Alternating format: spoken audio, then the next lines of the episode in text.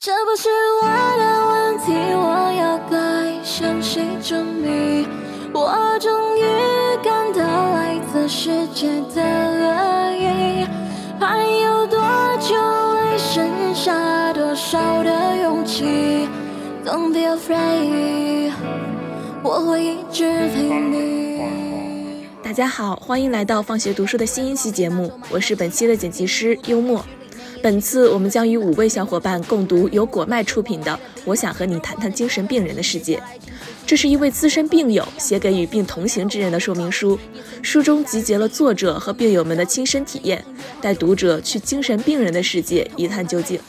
本书收录了抑郁症、精神分裂症、人格障碍患者们对患病体验巨细无遗的讲述，更深入探讨了病患在实际过程中需要花时间面对及克服的课题。本书作者李端在大学时就与疾病展开漫长对抗。二零一五年开始，在网上分享罹患双向情感障碍的经验，以及各种关于精神疾病的漫画和资讯。二零一六年，组织起患者自救会，通过互相交流，协助病患更了解自己的疾病，彼此给予心灵上的支持，以改善病况，即能逐渐自理生活。那我们就开始本次的共读吧。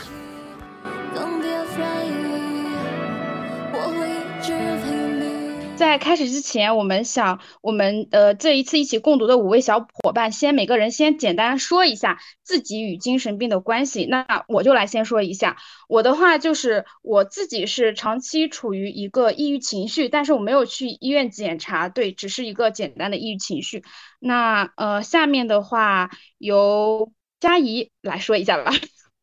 我的话可能没有什么直特别直接的关系吧。就是这种，如果没有做这本书的话，大概也不会特别去关注这方面的一个话题。嗯，好的，那接下来就是呃幽默。我的情况比较复杂，我曾经在大概二零年的时候。通过网上的自测量表，然后也算是比较专业的自测，测出应该是有重度抑郁的倾向。然后那个时候因为家里的一些缘故，然后嗯没有经济支持，就没有去医院进行确诊，自己和朋友一起熬过了那段比较痛苦的时期。好的，那阿星下面来说一下。呃，我的是大概在六七年前吧，我就有去那个医院做了一些脑部的检查，还有说。就医生的一些诊断之类的，就是诊断出中重度抑郁吧。然后医生当场也给我开了一些呃抑制的药嘛。但是我就可能当时经济情况还有我一些个人的担忧，我就没有吃这一个药。然后他这一个抑郁的状态也是就时不时的有。然后后来前两年的时候，我又是。又再去医院去检查了一次，但这一次我就是只做了量表啊什么的，但是也确实没有说去吃药什么的。嗯，好的。那难受？嗯，我的话会时间线拉的比较长，然后有很多个时间节点。我是一七年第一次诊断是单向抑郁，然后我从第一次诊断开始就开始吃药，并且那个时候高三。就决定开始休学，然后一八年的时候重新诊断为双向情感障碍，并且开始接受心理咨询。在一八年的时候患上了睡眠障碍，开始吃安眠药。一九年的时候因为双向的重度抑郁发作开始住院，住院了一个月。那个时候大二，第二次选择休学，然后那个时候吃奥氮平，体重从。一百斤在两三个月之内飙到了一百四，然后二零年的时候开始有急性的惊恐发作的经历，开始吃阿普唑仑，也就是苯二氮卓类的安定，然后也是从二零年的时候再次从学校请假，并且再也没有回学校。去年工作了半年后，年底十二月开始。频繁发作解离，然后躁狂和抑郁交替的速度加快，然后又开始住院，诊断为双向的混合型发作，开始接受长程的心理咨询，然后到现在确诊六年，就感觉已经融为一体了，并且不再抱希望能够回到六年前的那种状态。这样，嗯，好。就是，嗯，这这其实听完我们五个人的话，其实相当于是相当于是四种状态吧。然后佳怡应该是最轻的这个精神病，可能离离他最远的。然后我我我是我是一个我我觉得我与那个抑郁症，我有一段时间觉得我与抑郁症只有一线之隔，就是我是长期有抑郁情绪。然后那。呃，阿星和幽默呢，他们是测量过，然后但是他们没有去，嗯，吃药也没有看医生，然后难受，他相当于是长期在跟这个精神疾病做斗争。那么我们其实是不同的一个状态，然后其实也想问问大家，读这本书之后是一个什么样的感受？那就先从嘉义来说，就是离这个精神病最远的，就是你读完这个书之后，你有什么感受？其实我在读这本书之前，我会有一个预设，因为精神病这个名称的话，像我就是一般能够接触到的都是那种那种精神病院里面，好像那种很疯疯癫癫的那种状态。但是在读这本书的时候，我会发现，其实精神病的这种呃划定的范围，可能在病理方面会更广一些，像抑郁症啊、双向啊，这些都属于精神病的范围，而不是那种。比如说精神分裂症，可能之前以为这种特别严重的才叫精神病，然后可能会对所谓的精神病有一个更直观也更一个全面的一个了解。再就是我发现，其实自己是有很多对，比如说抑郁症啊、双向这种比较具体的病症的一些误解，只是说看到市面上的一些宣传，但是对这些患病人的一些心理啊、心态啊，他们的真的生活的一个环境是完全完全不了解的。当看了之后，才会发现，其实他们的环境可能真的非常恶劣，社会的对他们的包容度也真的实在是不够，就是不能说有没有包容度，我觉得几乎就是没有，所以会比较心疼这类人群。但同时，因为我身边是有抑郁症患者的，我就会在想，自己是不是平时对他们的态度，或者我以往的一些说话什么是有问题的。会开始去反思自己这部分，然后再想怎么与他们更好的相处，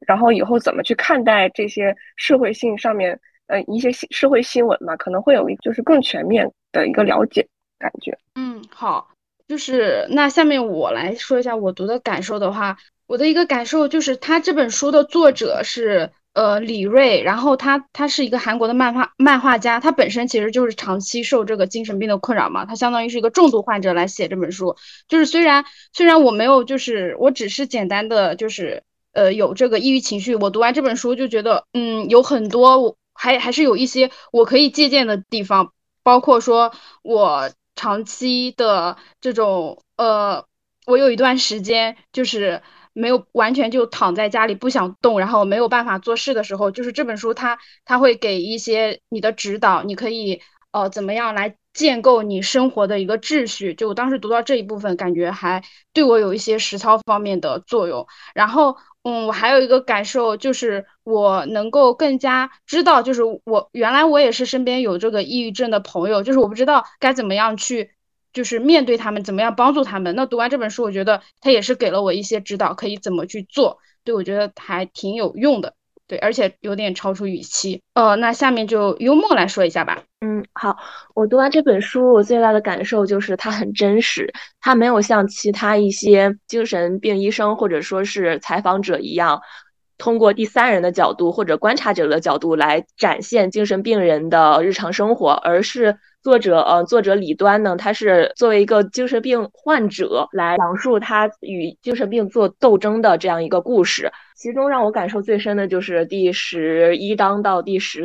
三章吧，然后详细阐述了如何去克服这些情绪上的波动。然后我身边有挺多。嗯，有过抑郁症或者正处于抑郁症阶段的朋友，然后读完这本书也让我重新呃审视了我我与他们的态度，以及我如何去和他们保持朋友关系，这也是给了我一个指导。嗯，好，阿星，你来说一说。嗯，我读这本书最大的感受是，其实我觉得它像一面镜子，就是它有一些章节啊，或者说一些经历，我感觉好像就是看到了某个阶段的我自己。还有就是某个阶段身边的一些朋友，他们的一些状态，就会觉得很真实，而且他是特别是钻入内心的那一种真实，所以就导致我看这本书其实是断断续续的，有时候他就是真实到好像让我不太敢再进一步的去看，但是可能当我又换一个时点再去重新读这一些文字的时候，我会发现。啊，原来我当时那个状态那个样子其实是正常的，就是是因为我生病了，我才会那样子，所以我就觉得给我蛮大的抚慰吧。然后特别是有一章，就是他有讲到说，第一次去精神科医生。该和医生说些什么的时候，我就蛮大的感触，因为它里面有说到，比如说初次，或者说然后又最后去看心理医生会经历过什么样的心理路线。因为我自己是去看两次心理医生，其实都没有成功，我就其实在里面找到了一些解答。这个具体我待会再详细说吧。好的，行，那最后难受，你来说一说你的感受吧。嗯，首先一开始这本书最突破我预期的一点，也就是最吸引我愿意去读下去的一点，就是他终于没有再用那些市面上的书或者公众号。惯用的那些心灵感冒或者说黑狗这样很烂俗的称呼，其实真的作为患者是非常厌恶这种称呼的。不管是说这种称呼是否有消解它的严肃性，是否是把它降低了还是升高了，它都是没有做不偏不倚的正视，它没有正视这个疾病，它都是有一些不管是轻浮还是同情，它都。没有做到，嗯，没有做到一种真正的、真诚的安慰。而抑郁症患者，就像书中李瑞说的，他有一个小 tips，他在 tips 里面说到，重度抑郁症患者他的有一个天赋，就是能够识别什么是真诚的安慰。然后在有了一个这样的预期下。嗯，首先我平时是读心理学类的书，读了很多，但是我读科普类的书读的很少，就是因为我可能会有一个这样的预设。然后这本书的话，我对于自身这一方面看的很少，我反而是站在他疾病这一方面，就是我会看到他对于疾病本身的一些说法。会很接近我心中对于那些专业的医学手册里面对疾病的说法，会让我觉得这本书的专业性就比我以前读到的一些科普类的精神病学的书要专业性高出很多。一个是像他终于把，就像刚才佳怡说的一样，他终于把精神病学里面的一些疾病种类细分了很多。他终于开始细分双向这一个种类了。以前总是会用抑郁症来统称心境障碍，但是其实心境障碍是一个大的分类，而抑郁症是心境障碍里面的一个小的分支。然后他终于把双向里面区分了双向一型、双向二型和双向混合型，因为在治疗的时候，一型、二型的治疗方式是很不一样的。而抑郁和双向的治疗方式又是很不一样的。另外，就是这本书里对于药物的态度和对于如何帮助抑郁症患者的那个朋友的身份的态度，也是我觉得比较真实客观的。它不是那种就是非常情绪化。我指的情绪化，就是过于依赖药物。过于依赖医生或者过于依赖朋友，比如会，嗯，大家会说，如果说你生了病，你就要去吃药，你就要去看医生，就好像药物和医生就可以解决掉所有的问题。但其实不是这样，其实就像书中说的一样，药物它只是把疾病调节到了一个合理的范围，它并不是可以消灭这个疾病。而医生他只是用来调节这个药物的范围，医生并不是用来给你倾诉你的生活中的苦恼，而朋友他提供的帮助也不是全能的。朋友在他跟猫咪对话的那个章节里面，朋友他能够提供的帮助，最大的帮助，我认为最有效的帮助，就是在帮助抑郁症患者的时候询问详细具体的内容这一点。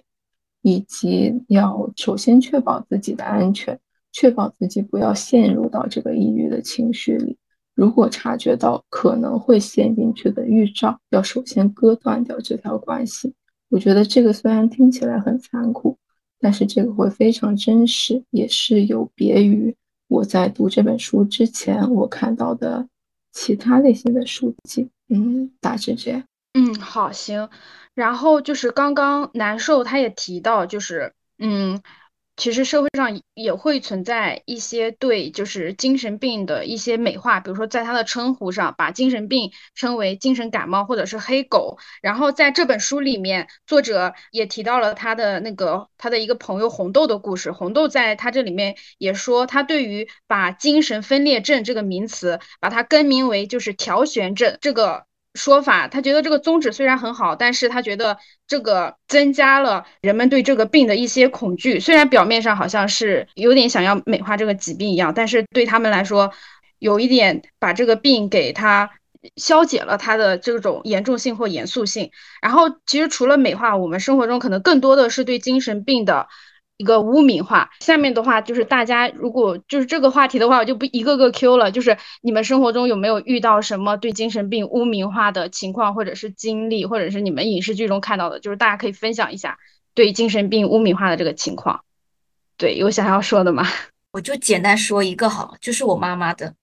我妈妈总是觉得我得了抑郁症就是精神病，而且她认为的精神病就是像影视剧演的那一些在。精神病院里面可能就是症状比较重，然后会大喊大叫，也分不清谁是谁的那那一类型，他就总是会这样误解我，然后他误解我就算了，他自己会超级担心我这样子，就是会形成一种对我的过度担心，这让我其实还挺困扰的。嗯，那还有吗？还有想要分享？但是但是其实就是关于阿星说的这个。我就是会觉得精神分裂症，它也是精神病的一种，就是它也是需要被正视的一种精神病，就也是需要被帮助、需要被关爱、需要被拒绝污名化的一种精神病，也是精神病的一种类型。我会这样觉得。然后关于精神病这个名词的美化，其实我觉得美化也是污名化的一种。因为它的美化，其实对于他患病的患者而言，就是一种伤害。就像，就像你管抑郁症叫心灵感冒，它就那个感觉就很像，嗯，就很像你管肺炎叫肺的感冒一样。就如果你身上发生了很严重的事情，但是别人感受不到它的严重，你也会有很委屈、很不解，这样很无奈的感觉。嗯，然后就是这本书里面，他嗯有提到一个，就是呃就是有一些案件里面，在犯罪报道时候，他会强调这个精这个精神疾病的名称嘛，特别是这个患这个里面的当事人，如果他患有某种精神疾病的话，那么在这里他就说，他一旦一旦他给这个当当事人呃就是他强调安上了这个精神疾病，那么这个患者他的真实生活还有他们需要的。这些康复治疗呀，这些东西都会被遮蔽，而且一些呃重大犯罪，他们的原因也并不一定就是精神疾病，比如说这个精神分裂症。但是只要这一个呃大众知道这个事件，或者是这个事件里面的人加害者他曾经有患过精神疾病，就好像就是觉得这个事情的前因后果大家都已经知道了一样，就是这个精神疾病导致的。这也是把这也是让大家会大众对这个精神疾病。嗯，产生误解的一个原因吧，我觉得对，就是这个媒体报道上。呃，我也想分享一下我身边所遇到的关于污名化的这样一个事情。嗯，在二一年的时候。还是二二零年九月份的时候，我那个时候好像已经算是和抑郁症和解了。我可以坦然的承认，我曾经有过抑郁症了。然后那个时候参加了一次副部长的竞聘，然后我在整个自我介绍的最后说，我曾经处于一种情绪低落，甚至是抑郁症的状态。不过那个时候我已经走出来了，我愿意去迎接部门给我带来的一切挑战，大概就是这样的一些话。然后。嗯，其实当时没有觉得什么，后来在一次聚会上面，当时面试我的一个副部长姐姐，也是我当干事的时候，她是我的上司，然后她就是说说我在卖惨，说我没事要把这件事情拿出来说有什么用，然后这这个事情让我一直都记得，就算过了三四年，我一直依然会记得。由此可见，大众对于这个精神疾病污名化到底是有多么的严重。还有一个一个角度，我就是想谈谈为什么大众对于精神病如此的污名化。我觉得可能有一个原因，就是有一些罪犯他尝试用这个精神病来那个帮助自己逃脱罪名，就比如说犯下韩国溯源案的那个罪犯赵斗淳。他就是以当时喝了酒，自己有精神病，并且拿出了一些所谓的诊断证明来证明自己有精神病，然后逃脱了法律的审判。所以大众对于这个精神病更加的深恶痛绝，同时也加重了这种的污名化。嗯，对，是的，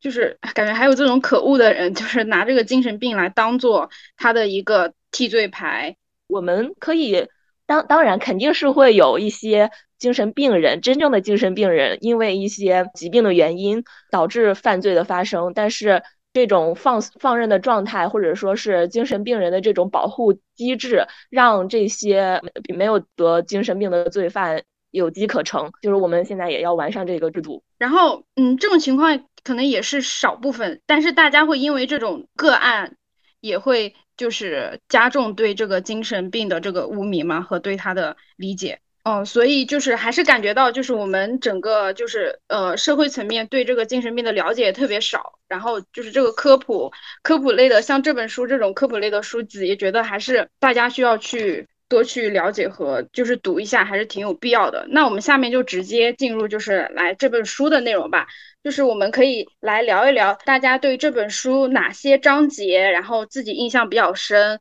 可以来分享一下。佳怡，你先来分享吧。好的，我就 纯从作为一个读者的角度我去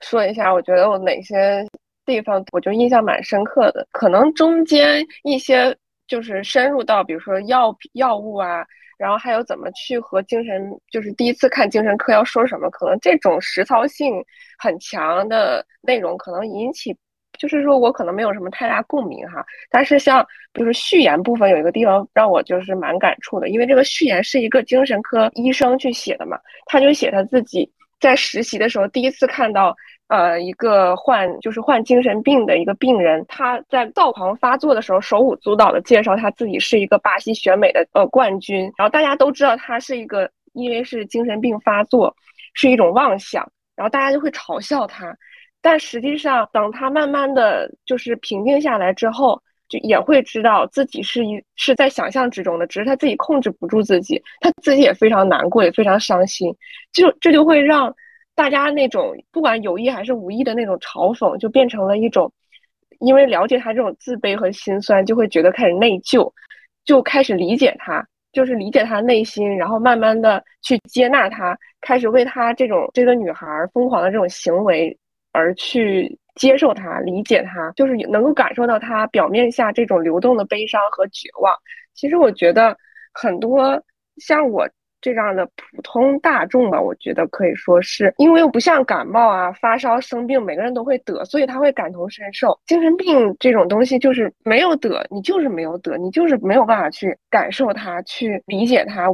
不管从任何维度，精神层面还是生理层面，都没有办法去理解。但是当这样的描述出现的时候，我才真正的能够感受到，那是一个什么样的场景。患精神病的那些人，患者是一个。自己切身是一个怎样的感受？我觉得可能这也是这本书存在的一个意义吧。通过一个从第一人称角度去讲自己患病经历的这么一个过程，让越来越多的人去能够感同身受。只有这种感同身受，才能促进大家的理解。然后这个是我看序言的时候感触比较深的部分。再就是后来看抑郁症那章，记忆最深刻的就是要像猫咪一样生活。啊，只要吃好喝好就已经很好了。其实我觉得这句话对普通大众也有很大的借鉴作用吧。因为现在生活，大家人大大家的心理状态什么，我觉得其实都没有十分的健康，或多或少会焦虑、抑郁，呃，最起码就是心情不好，大家都非常的卷嘛。所以我觉得这句话也有安慰到我，就有的时候会觉得，其实可能自己也不必做的多么多么出色，多么多么的成功，一定要成为什么。只要能够过好每一天，吃好喝好就已经很好了。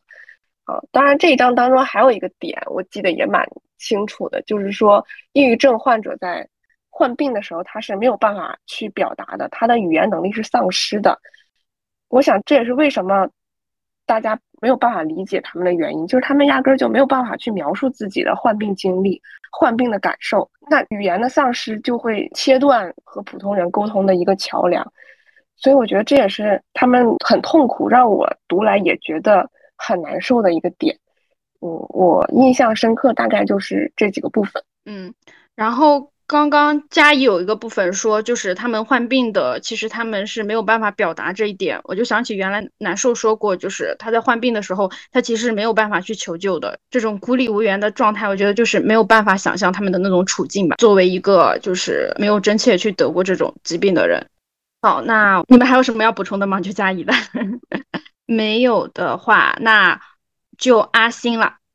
阿星，你来说一说吧，你最呃有感触的是哪些部分？嗯，好的，我其实是主要想讲第三章有关自助小组和那个第十章，就是去精神科该跟医生说什么的。第三章我先我先说一下，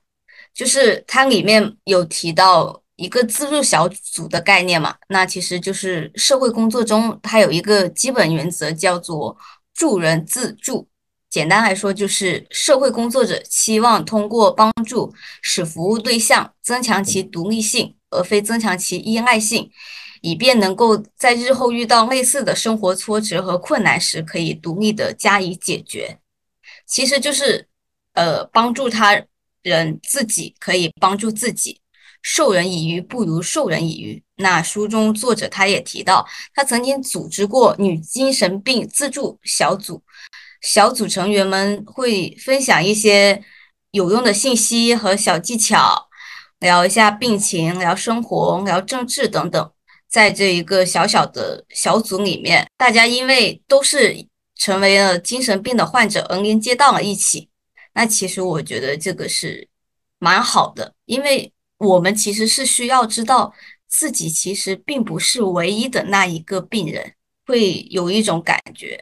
啊，原来患者不止我一个。那我本身我是一开始的时候我是很害怕接触抑郁症的相关的一些认知和知识的，也无意中的去抗拒正视这一个病，心里会不断的想问，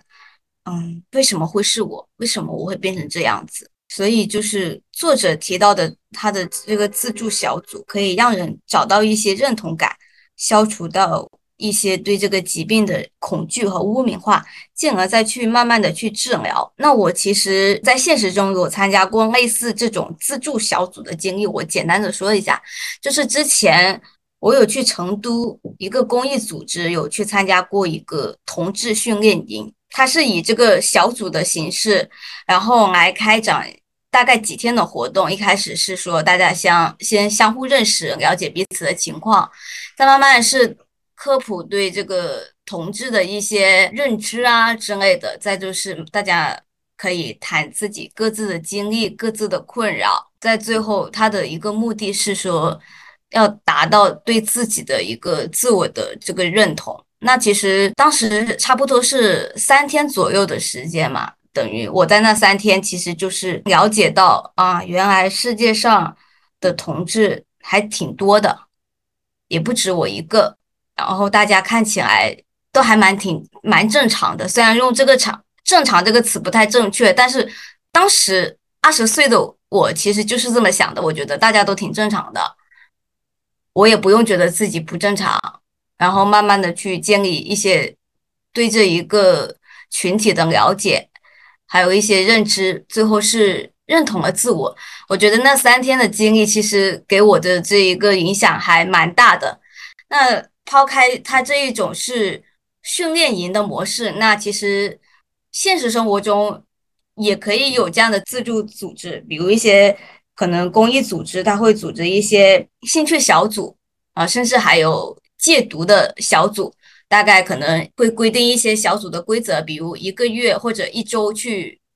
呃，开一次会，就是大家可以聊聊自己的近况啊之类的。那其实他这样子的形式会让就是大家觉得没有那么孤单，也会说去慢慢去正视自己的一些情况，所以我就觉得还挺好的。嗯，然后到了第十章，这个是第一次去看。精神科该和医生说什么？那作者他提到他第一次去精神科就诊的经历。他一开始想要向精神科医生倾诉一切，然后说明自己的问题所在，但在某个瞬间，他就觉得好像传达这一些信息没有任何的必要，他就离开了医院。他让我想起了我第一次去精神科的经历，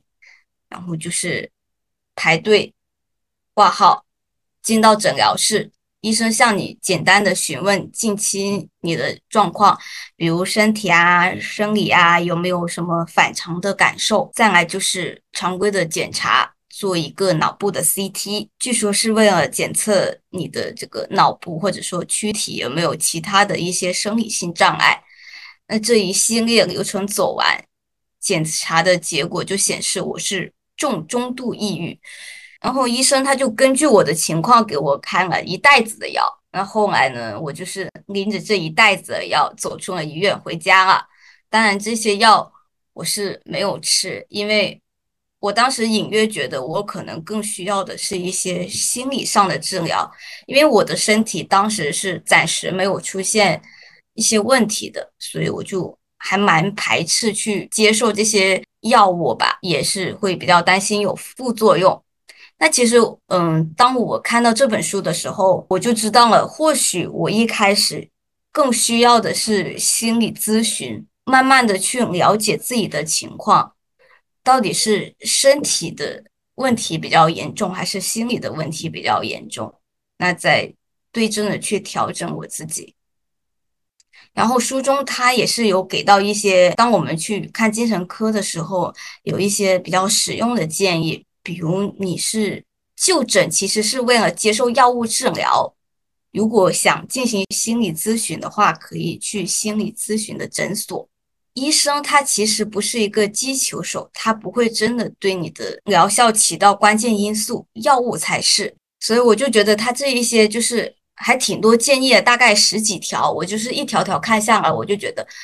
还蛮对应我当时去看医生的那个状况。如果我可能早点去看到这一些建议啊，或者说嗯经验的话，我可能对我当时的一个病症或者一个状况没有那么的排斥，也会说更好的去调整我当时的一些就是就诊啊，或者说去看心理咨询的一些行为吧。所以就大概是这样。嗯，我在看这一部分的时候也觉得就是作者特别贴心，就就有点。呃，像，就是说，像就是那种手把手教你去看医生需要注意什么问题，然后你可以做些什么之类的，对，呃，然后就你前面有聊到这一个关于他这个自助小组嘛，然后这个作者他在书中其他章节也提到过，就是，嗯，像这个精神病患者，他其实要非常警惕这种孤立无援的状态，因为像有些，呃。有些患者他可能在呃生病的时候，他就是建立呃身边一个支持系统，其实也是非常重要的，就是对他包括对他平时这个呃他的心情和状态，或者是他在有些需要求助的时候，身边能有一个人可以听他的倾诉，就感觉可能对他来说会更加有帮助。好，那下面就是这个呃，那幽默你先来说一说。嗯，好，那我想要分享的就是第十一章到第十三章，然后第十一章和十二章呢，讲的就是一个康复指南的问题，是抑郁症和双向障碍的康复指南。然后在这两章里，有很明确的提出了一些作者自用的一些措施来抵御这个抑郁症。然后他一开始就阐述了，他觉得，呃，平时想得多的人，一旦进入抑郁状态，然后就会特别的敏感。然后会对极小的信息产生出很多的想法，并且提出了一些抗击抑郁症的一些活动的实验，比如说就是成立自助小组啊，外出活动，包括自助小组都是对于外出活动的一个扩展吧，与更多的呃病友们进行交流，仿佛打开了一一扇大门，让更多的抑郁症患者们，嗯，有了一个倾诉的一个空间。然后我觉得这样这种方式是，呃，对于抑郁症患者而言是一种很好的缓解方式。然后最让我感动的一句话呢，就是这一章的最后，他有一句“人都是会改变的，所以我们一定会活下去”。然后这句话，我当时嗯特意在书上标了黄。我就是觉得世界这么大，然后我们每天都会遇到很多很多的事情。其实我一开始就是觉得，可能抑郁症患者，抑郁症这个症状本身，可能就是患者他们特别的在乎自己的感受，过多的关注于自自我的感受。就比如说我，我特别特别想要觉得一些事情伤害了我，就会把自己的情绪，我往往就会陷入到这种。伤害我，有有些人伤害了我的这种情绪之中，然后从而产生与各种各样的浮想联翩的联想，导致自己的呃心情也好，或者说是情绪也好变得抑郁。然后我想这也是抑郁症的一个来源。然后就是打破这一个的来源的方法，可能就是嗯，相信每每一件事都会过去的，我们一定能活下去。然后双向障碍对对此我不是很了解，最主要的书里最主要所说的就是。躁狂这一个表现，其实如果单说我的，单说我自己的经历的话，我可能是会有一段时间特别的躁狂，嗯，就是对于很多很多的事情都想要表表达愤怒，有的时候甚至是 甚至都会形成一种自我批判，我不该这么愤怒，我不该这么想，然后可能那个时候可能就是陷入一种双向障碍的情绪之中吧。这一章让我最感动的一句话就是。疾病会快速读取患者的欲望，为患者想去的地方指路，鼓动患者跟跟随。患者到达新的地方扎根之前，躁狂又会像像这样再度出现，激发新的欲望，指向新的地方。对于这句话的感受呢？我觉得就是当时患病的时候，就是会会浮想联翩的想很多，然后产生出了很多很多的情绪，然后对于一些情绪的不满又会。引得我变得很愤怒、很躁狂。最后就是第十三章，想要分享的就是如何去抗击这种抑郁情绪以及双向情感障碍的一个方法，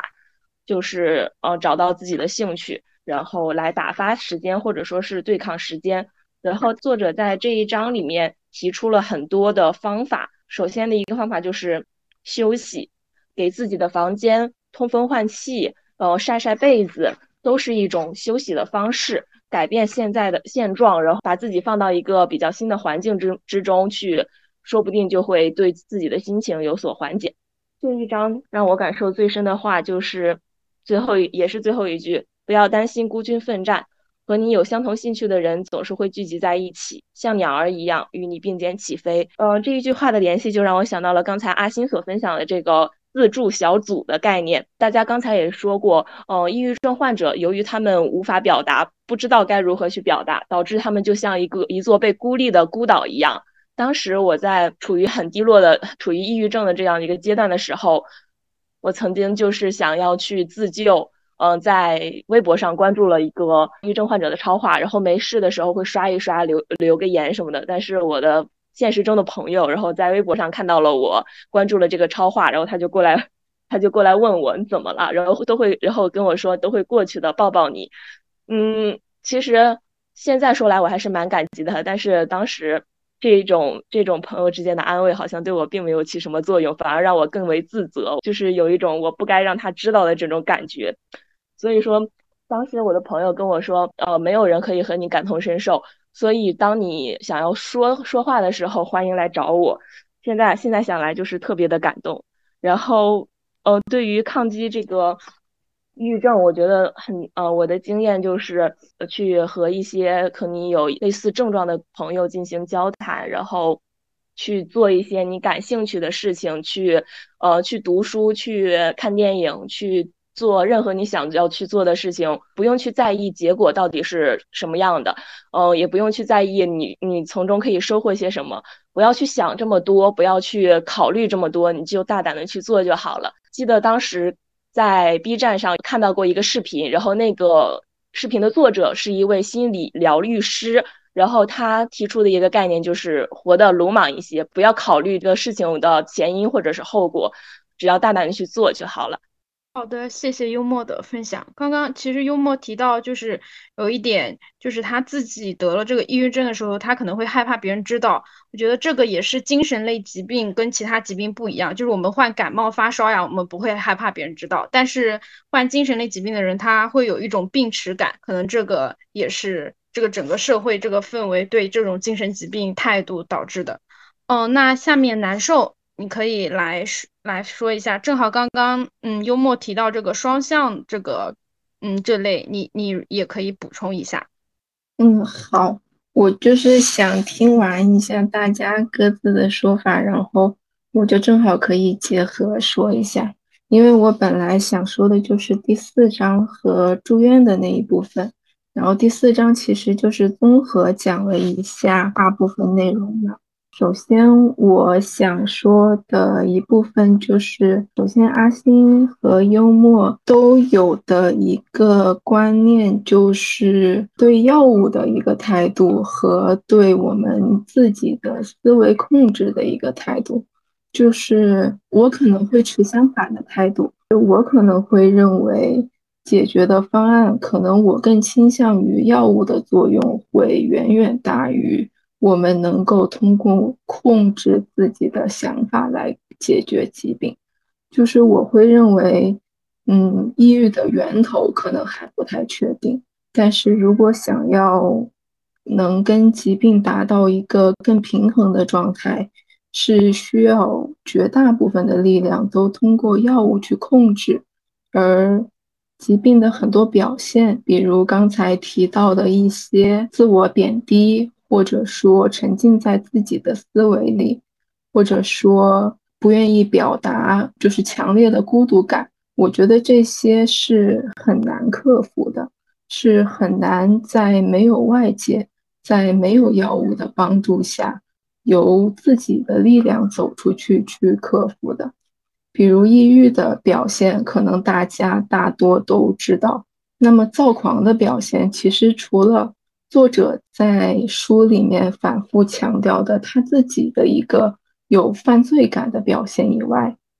躁狂的表现其实除了极度的兴奋、极度的愤怒以外，他很明显的几个表现，一个是睡眠的迅速降低。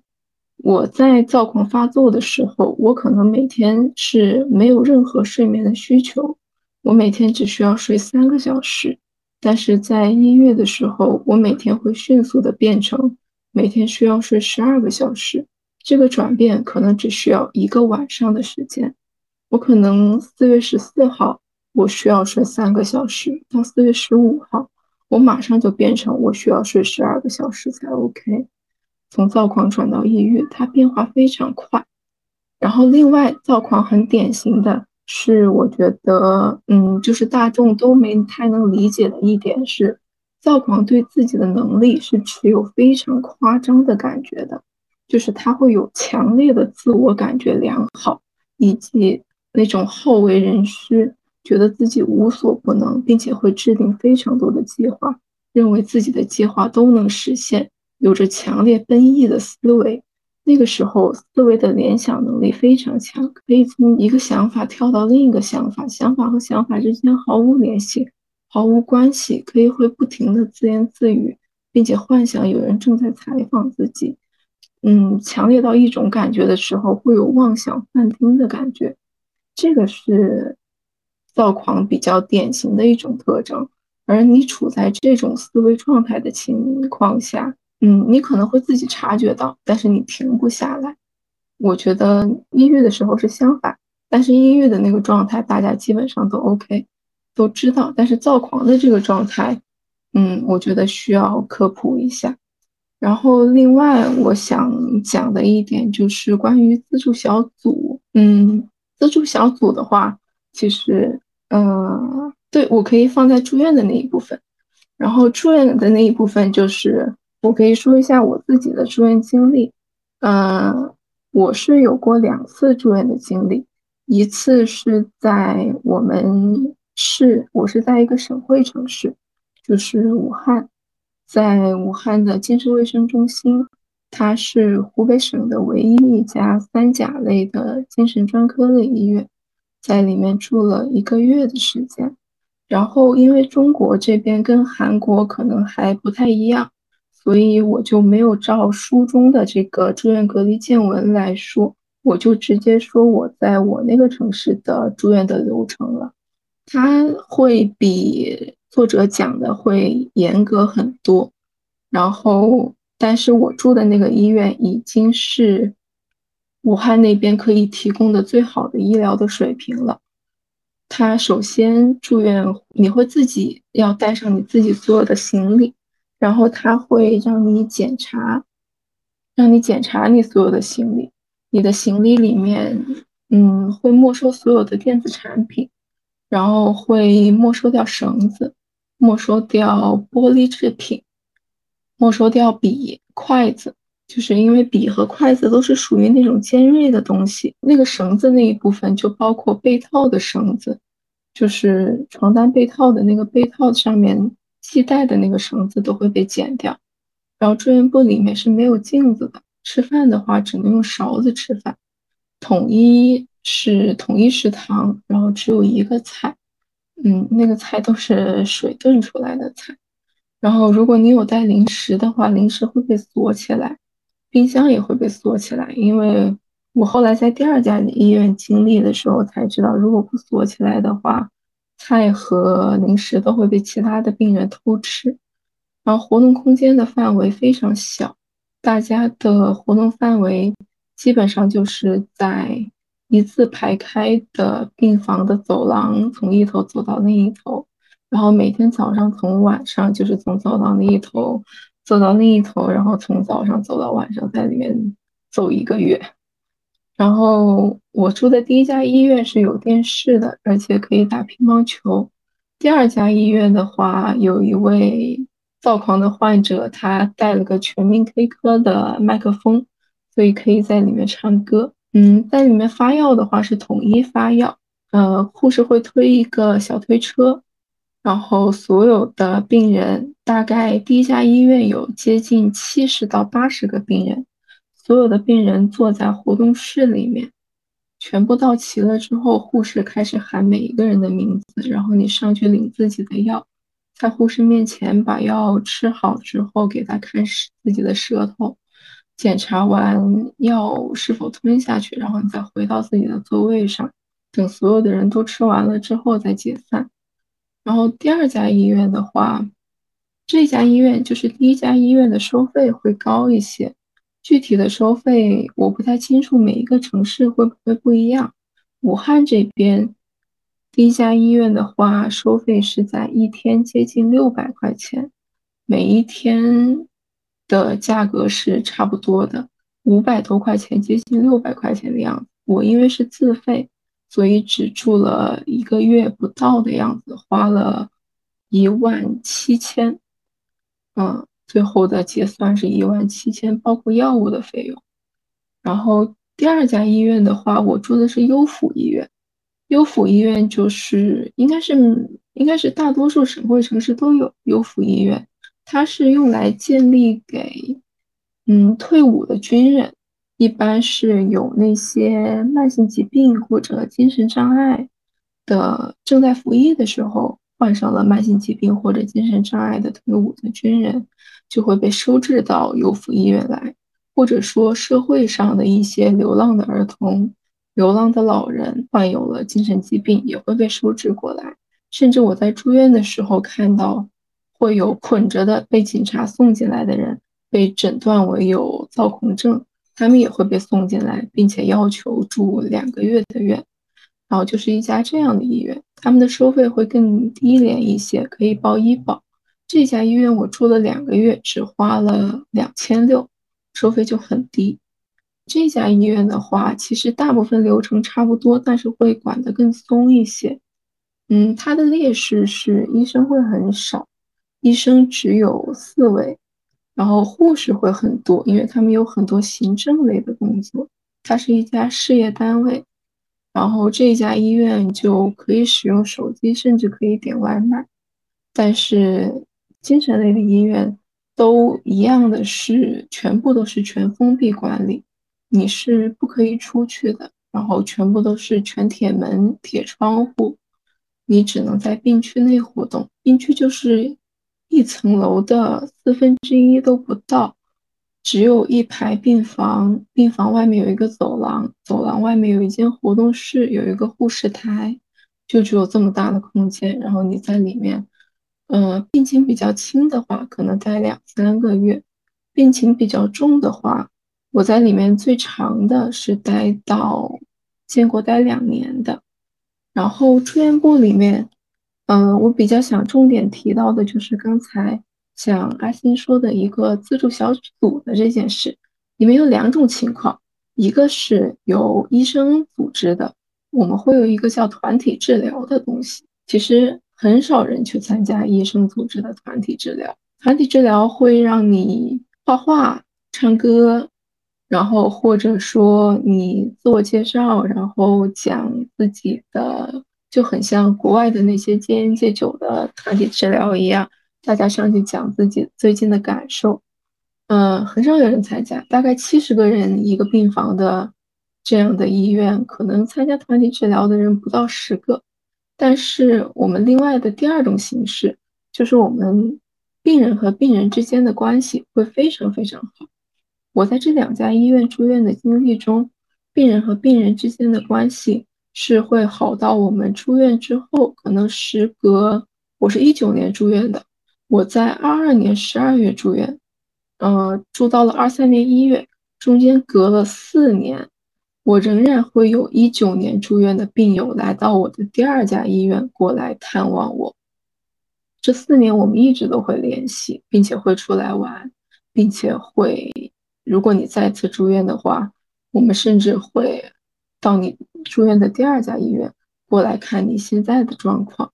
就是会有这样的关系。然后我们在同一间病房里面，大家每天都会在一起聊天，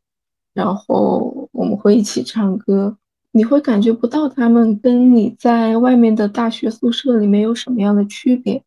我们都不会称之为那是病房，我们就会称之为那是宿舍。我们会选宿舍长，我们会，嗯，就像过宿舍生活一样点外卖，会甚至，嗯，因为跟我住在一起的还有高中生和初中生，然后他们还会带着自己的作业，然后我们还会帮他们写作业，然后还会有桌子，然后他们会按部就班的上网课或写作业，整体的生活就很像在学校里在过一个正常的生活一样。嗯，我觉得这个就很接近阿星说的那种像自助小组一样的关系了。嗯，我可以讲一下我为什么会想要住院。呃，如果说没有接受药物治疗，然后又没有很明显的自杀意愿的话，我其实会不太建议去选择住院这种治疗方式。我会建议还是在生活中，还是在一个正常的生活步调里面，去接受正常的药物治疗，然后维持一个正常的人际关系这样的治疗方式。因为住院它是一个非常真空的环境，住院它很适合用于当你的药物要发生很典型的改变，甚至是发生全部的改变的时候，或者说。当你的药物有了很明显的副作用，或者说你自己对药物的副作用很敏感，或者说当你意识到了自己有很典型的自杀意愿，你想要寻求帮助，想要有一个安全的环境，一个可以确保你自己不会实施你的自杀企图的环境，这种情况下，可能你的医生会建议你去选择住院这种治疗方式，大概这样。好，谢谢难受，就是补充了很多。然后刚刚难受正好也提到了这个医院，就是之前跟难受聊的时候，也也也提到，就是关于医院资源的这一方面，难受他说到，就是这个资源非常的，其实是非常匮乏的。就是嗯，难受，你可以再说一下这一方面吗？就是关于资源这个匮乏方面。嗯，这个资源匮乏，其实首先我自己。呃，市中心的三甲类，所以我还没有太明显的感觉。我是到了第二家稍微次等一点的优抚类的这种福利性质的医院，然后住在我那间病房里面，睡在我隔壁的那个女生，她是十八岁，她选择了休学过来治病，然后她已经住到了快五十天的样子，她的医保已经快报到顶了，就是报到了要自费的那种程度。但是她仍然不愿意出院，因为她觉得自己的药没有调到一个以后可以一直按照那个药去吃的地步，所以说他还是想要继续住在医院里面，但是他可能会面临非常高昂的费用。嗯，我们就会想要劝他回去再尝试。这个时候他就跟我们讲了他为什么想要一直留在医院里。因为他说他家在一个乡镇，在湖北省的乡镇里面，如果他回去了的话，他们乡镇当然有自己的疾控中心，但是那里面是混合性的，把所有的精神类病人都关在一起，就是大家可能会俗称的那种疯人院。如果说他回到了乡镇，他可能接受的就是那样的治疗，或者说甚至他跟我讲，他妈妈已经。去给他请请符、请下降头、请这种很土的方子，让他喝符水。他如果回去了的话，他可能接受到的就是这样，嗯，他不太愿意接受到的治疗。那如果说他继续留在这里不回去的话，他还能够接受药物治疗。他如果回去的话，他跟我们说，他可能就再无法接受到。这样药物的治疗了，因为凭他自己十八岁又没有上学这样的能力，他可能就很难再到城市里面来，很难再经济独立，再有这样的支持再到城市里面来。然后关于这个资源，其实我们刚才也查了一些资料，我们看到，首先是得到了充分的治疗，它这里面我们看到的是。二一年，北京大学发表在《柳叶刀》上的一篇研究，得到了充分的治疗。它对充分治疗的定义是在十二个月内大于了三十天，并且吃药次数超过四次，这样的充分治疗占比只有百分之一。然后，寻求了治疗帮助的占比只有百分之九点六。其中寻求了专业的精神科医生的占比只有大概百分之三点几，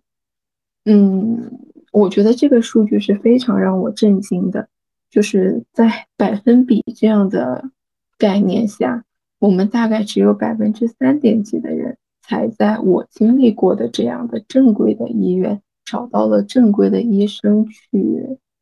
他们仅仅只是寻求了挂了个号，找到了医生。寻求了帮助，甚至帮助了之后，他们都没有吃药，也没有进行后续的治疗。这种人都只是占了百分之三点几而已。我觉得这个资源是非常不均等的。嗯，对，知道这些数据之后，就感觉比自己想象的这种得到治疗的这个率就低那么多，就仅仅只有百分之一。那阿星，你也去过医院，就是你去医院的时候，你是怎么选那个医院的？或者你了解你们那边就是关于精神病医院的一个情况吗？就这种医院多吗？呃，我当时是在广西那边，我选择去广西的省会南宁去治疗的。那当时我其实我不太了解，当时我当时只去百度搜了。因为当时我可能这个检索能力还比较差，就大概是也是我差不多大三、大四这样子去的，然后我就选择了一个相对有名一点的，就是它这个精神科稍微有名一点，然后价格也不是很贵的，然后交通也不是很远的这个医院，其实就带着一点迷茫我就去了，我事先没有做好特别充足的那个功课，所以我当时可能就是说我从那个医院出来，我跟我心里是有点。那个有点落差的，因为我我很确定我当时可能身体上没有出很大问题，我更需要的是心理咨询，所以我可能一开始我这个自救的方法就有点那个偏差了嘛。嗯，就是刚刚那一个呃，南叔也说了，就是像他觉得像一般这种可能还没有还没有有这种躯体化症状，就是自己的身体出问题就无法控制的情况下，他可能就不建议大家去住院。可能就是这里可能要区分，就是有些初次了解的人，可能他还不知道自己到底是应该去找心理咨询，还是应该去找心理医生开药。因为这个心理咨询师他是没有开药权的嘛，那像阿星这种情况，其实你现在了解的话，你你是不是觉得自己更应该去先去看这个心理咨询？但是你当然是直接去找那种开药的有处方权的心理医生了，是吧？对对对，所以我觉得好像我都没有跟他。聊几句，他就已经开始给我开药了，所以我当时就有点失落吧。但其实是我没有搞清楚这个心理咨询跟这个心理医生，因为当时我潜意识是觉得他们两个好像都是一个东西，就是一样的，就是没有没有太了解嘛，所以就没有得到就是很好的去排解这样子吧。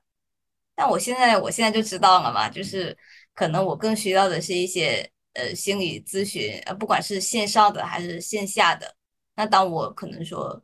有需要的时候，我会更加倾向的去往咨询这一方面去求助。那如果说当我可能某个时间点我的身体又出现了问题，那我可能慢慢的又会去呃心理医生这一边，就是说可能两边我都可以，就是说看看哪样子对我本身的帮助更大吧。嗯，好的。那嗯，我们。就是现在的话，我们可以从这一个，我们刚刚讨论了一些，就是书上的内容。现在我们可以说一下，就是大家身边观察到的抑郁症的朋友或者是情况是多吗？就是聊一聊这一方面。哦，我想我想说，就是刚刚难受有有提到躁狂症的一些这个症状嘛。然后我突然想到，我有一个前任伴侣吧，我觉得他可能有一些症状是躁狂的，但是我当时是不知道的，所以我跟他爆发了无数的争吵。我可能没有想到他是因为可能患病了，只是说，我觉得可能是他性格问题。就是我当时觉得他他为什么会这样子，就是我都没有办法去理解他的一些行为。当时所以就是。闹得很不愉快，但是可能当我慢慢的去了解到他的一些病症，或者说了解去这个躁狂或者就是双向之类的，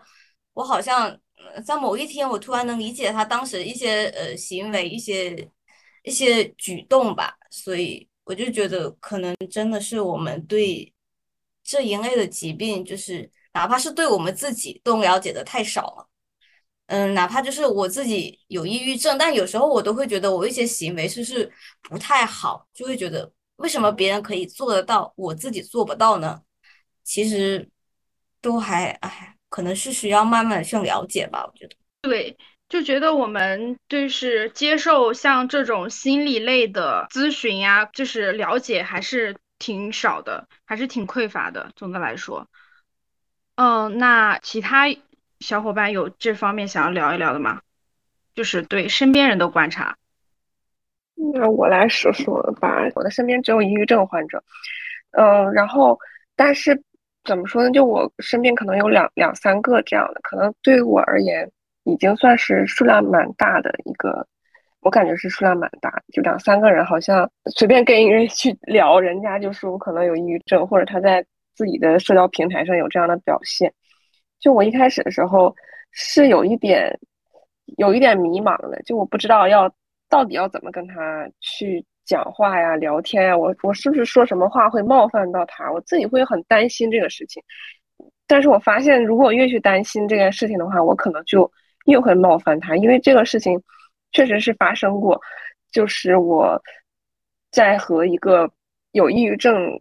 这种问题的，就是这个病的朋友聊天的时候。我就会比较小心翼翼的问他说啊，你最近的状况怎么样啊？没有关系啊，什么，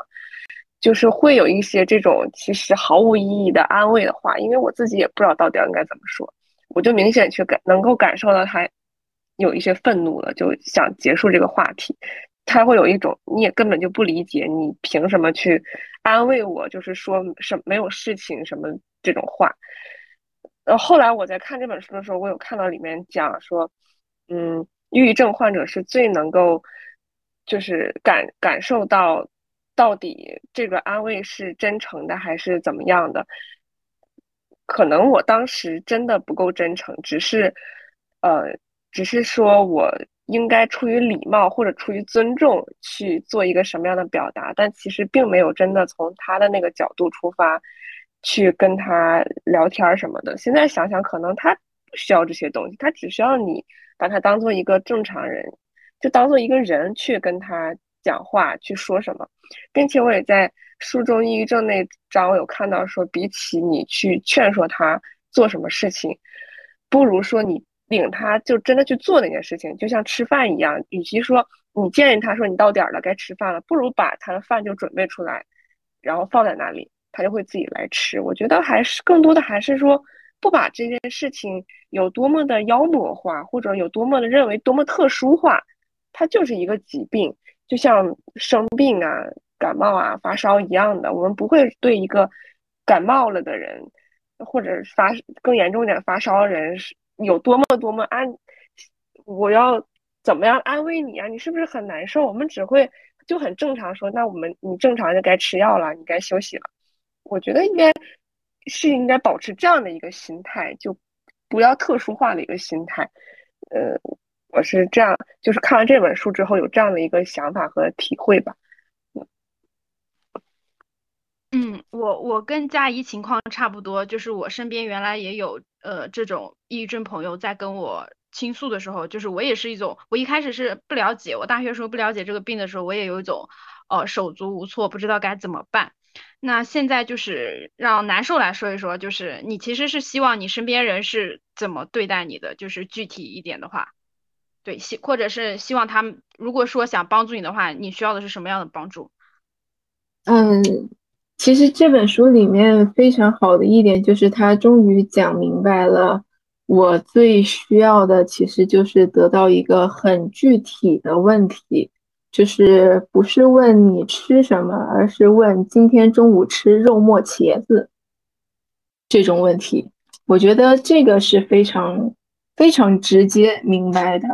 这个是应该是目前我看到的第一个说。要问的如此简单具体的直接操操操作指南，然后至于我身边的人需要怎么样对待，实际情况来看的话，大部分人都是正常对待的。嗯，就是感觉你身边的人可能就对你这种情况还是比较了解嘛，大家就是对这个病可能也没有那么就是呃完全无知或者是怎么样的。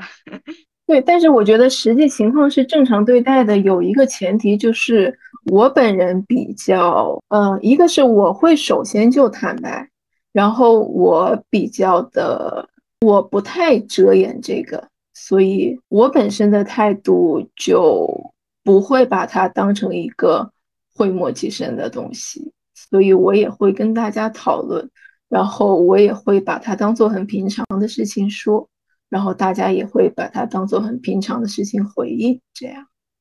嗯，那其实就是我如果这个当事人他没有这种病耻感，他可以坦然跟大家说的话，呃，其实可能对方也能更好的来进行一个交流。对于这个患者的治愈的话，其实也是有好处的嘛，对吧？对，我觉得这个很重要哎。如果患者他自己就嗯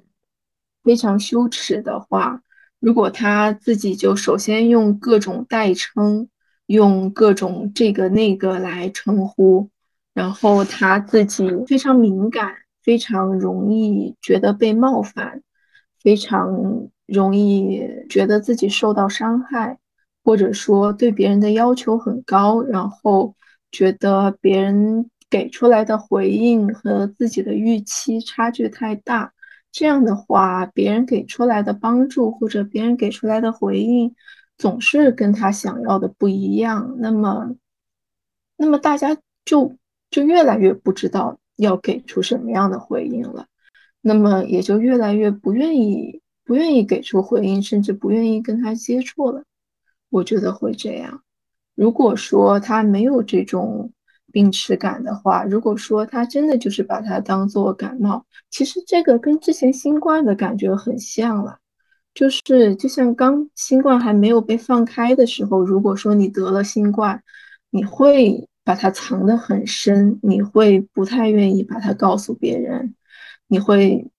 觉得你得了这个新冠，你阳了是一件不能够说的事情，只能小心翼翼的、偷偷的把它用各种代称，然后甚至说就是一直隐瞒，一直隐瞒到它被放开了之后才能够说出去。但是真的放开了之后，大家反而能够秀自己的那个东西叫什么来着？我都忘了。那个温度计吗？还是两两条杠的那个东西？哦哦哦，测量的啊，就是大家反而能够在社交平台上秀自己阳了这件事情，然后讲自己的症状。如果说大家都能够这样讲自己的症状，讲自己得了病，大家反而知道要怎么对待了，反而知道要怎么安慰，大家都能够给出一个科普的，就是那个时候就涌现了非常多的科普嘛，各种各样的科普，不管是说你要怎么在家里做饭。还是你要怎么照顾别人，就涌现出了各种各样维度的科普。那这种状态反而是一种很良性的，要怎么帮助他人的状态。我觉得病类都是这个样子的，就不管是精神类的疾病，还是别的，比如艾滋这样的疾病，其实艾滋病最近也在做这样的事情。嗯，对，就是作者他在这这个文章里面，他其实也提到提到，就是比语言更重要的是那个疾病认同。就是我们整个社会对这个疾病，就是因为对这个疾病这种讳莫如深，所以反而就是阻止了这个疾病它的它的这个治愈的，或者是嗯它的发展，就是治疗它的这个效果。嗯，那下面就是想问一下幽默，你有什么想说的吗？你可以先说。嗯，就是我刚才想，呃，刚才我觉得特汉娜说的特别好，就是很很多。很多外在的因素影响了我们对于这个疾病的判断，就比如说我当时在特别难受的时候是在学校里面，然后学校会给我们提供了一个呃一个方式，就是学校里面有一个看起来比较专业的心理老师，然后他在宣传的那个易拉宝上面写着他是什么呃国家二级心理咨询师，然后是什么辽宁省省内的一个什么什么什么心理协会的会员，然后我当时是比较想要去寻求他的帮助的。然后跟我比较熟识的老师表达了这个感感受，我的老师他就劝我说不要去，他说你如果要去了的话，你会被学校捕捉。然后包括我们学校每一年甚至每一个学期都会有一个很专业的那个心理量表，就是 SCL 杠九十，我不知道那个。具体怎么读，反正就是那个心理量表的测试，然后就会有一些问题，九十六个问题让你回答，然后我们大家都那个默认就是答没有没有没有。如果要是表达出你有一定倾向的话，你是会被辅导员以及那种心理老师谈话的。然后我的老师劝我不要去找那个。呃，运运用校内的资源，然后后来我就打算去医院去寻求帮助。然后我当时是看了很多医院，然后也是听我在大学本地朋友们推荐，然后差点就选择了一个呃医科大学的附属医院进行心理的治疗。然后已当时已经准备好钱了，然后但是因因为封校的原因，最终还是没有去成。然后那个时候心情就是不是很好，一度想要跳湖的冲动。嗯，不过还是还是控制住了。然后因为那种我有，我觉得我有了那种想要想要跳湖的冲动，我觉得已经很严重了，就想要去寻求帮助。然后后来之后也是打消了这一个念头。我觉得，我觉得现在高校的心理辅导还或者说是做那些量表，感觉都是一些较为形式主义的东西。就我自身感受而言，但是我知道，就比如像一些很好的学校，像北大，他们都是会有一个专门的心理咨询室，甚至他们的心理咨询室都出现了约不上号的情况。我觉得越是这种比较好的高校，就会有更多的资源，然后这些下属的高校就会将心理辅导、心理疏导当做是一种形式主义的东西。我就觉得这现在也是我们需要改变的一项事情。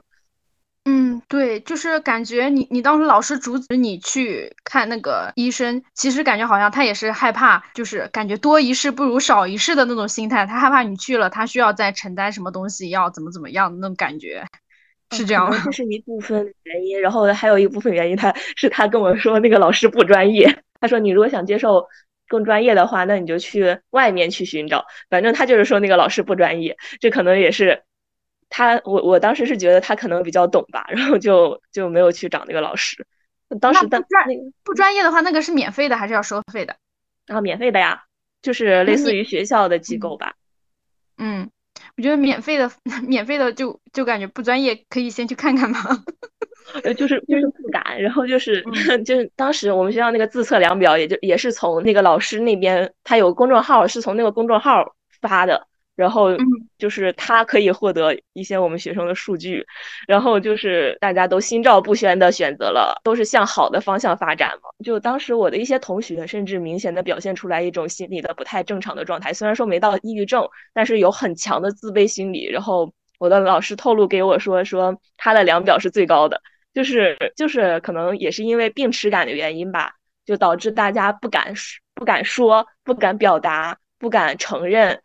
嗯，觉得这也是我们现在需要改变的一个状态。嗯，是的，就是嗯，这个其实又提到像这种呃学生和老师之间的关系，像你老师收集了你们量表之后，像那个学生特别高的话，他是会会采取什么措施吗？还是不会采取措施？他只是知道，可能呃不是专业的老师，但是专业就是我们专业的老师，就是本专业的老师或者说是辅导员。每个学期会有一次谈话，可能那个呃分数可能会作为一个谈话的一个参考资料吧。呃，我对这个学生，我可能想要去在某一些方面鼓励他，或者说是我的老师他在教学设计方面也会有有这个方面的考虑。就比如说，嗯，他他会挑选出一些呃他觉得可能心里有点问题的同学进行鼓励，然后让他们呃更勇于的表达自己的想法。嗯。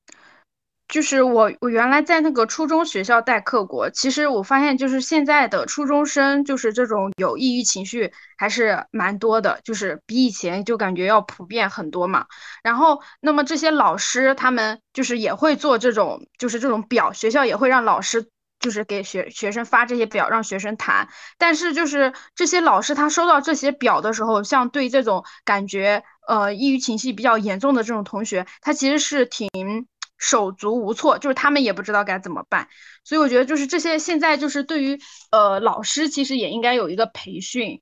嗯，然后我当时那个学校的情况就是他有他会有那个培训的名额，但是特别少，大概就可能一一学期就十个老师，而且这个要申请还要。还要去缴，还是要缴费的，还要就是学学校会报销一部分，这个老师也要收一部分。然后我当时就是就是我旁边班级的那个班主任，然后他们班就是有个学生就是比较异常，比较严重，就有点精神分裂的情况。然后他就是学校里面有。呃，有两个心理咨询师，然后他他让这个小孩儿，他带这个小孩儿去看了那个就是学校的那个心心理咨询师，然后那个心理心理咨询师给的建议，也就是说他要建议他去正规的医医院看，然后当时这个老师就特别手足无措，不知道该怎么样，就是不知道在课堂上要怎么对待这个小孩儿，就是他表现出来一些行为，就是一些扰乱课堂的行为，他也不敢说他，因为他不知道会对这个小孩造成什么影响，他有什么反应，对，然后。嗯，就是觉得就是关于心理咨询培训这一块，感觉就是现在从小学、初中阶段都应该挺重视的，因为初中生、青少年他其实是一个抑郁高发的一个时期嘛。确实是这样的，然后这就让我想起了我高中的时候，我们高中是有一个是有两位专门的心理老师，然后一位甚至是毕业于北北京师范大学的本硕，都是学心理学专业的。然后我们每一学期有一门，好像高一高二的时候吧。是有一节课是心理课，一周有一节心理课，然后老师呃有几节课看了那个呃电影叫《头脑特工队》，然后带我们了解了一下心理学的知识，以及嗯在一些情况下就会呃发表嗯就是公开展示一些讲座，然后带带我们去做一些游戏之类的，然后帮助我们更加了解彼此或者更加了解自己，甚至我们学校好像当时是有一个心理咨询室的，还有一些沙盘什么样的。听起来特别专业的东西，但是我们那届没有没有这种体会。嗯，我看到学校的公众号上有宣传说下一届呀、下下一届呀，他们就会有就特意会进去到那个咨询室里面。可能我们那一届还没有建好吧？我觉得这是我们高中做的比较好的一件事情吧。对，一方面就感觉可能进步的一点就是现在基本上初中、高中，呃，很多学校它都会配备这种心理咨咨询师或者心理咨询室。但是其实就是面对就是现在。呃，原来也听过一个，就是教了十几年的老师，就是说，像他们以前他年轻当老师的时候，可能整个校就是，呃，大家知道的可能就是有三，就是几个的这种有心理问题的学生。但是现在这个情况就是每个班他都有几个这种有心理抑郁的这种比较严重的学生，所以就是整个学校像我们那个整个学校就只有两个老师，其实就是还是挺老师还是有点少吧，就是这方面作用也感觉它只能做一个非常初步的一个筛选。我可以补充一点，就是嗯，住院的时候，里面比例最高的就是中学生，绝大部分住院的就是占比最高的就是中学生。里面住院的人群基本上大部分是学生，然后另外的一大部分人群是五十岁到七十岁的中老年人，剩下很少的一部分人是中年人，大概是这样的占比。因为好像嗯听就是说，呃，双向，呃，双向的发作还是还是还是单向发作，我不记不清了，应该是双向发作都会很年轻，就是十几岁的时候他就会有这种倾向出现。如果他要发作的话，第一次发生的话，好像是这样，对吧？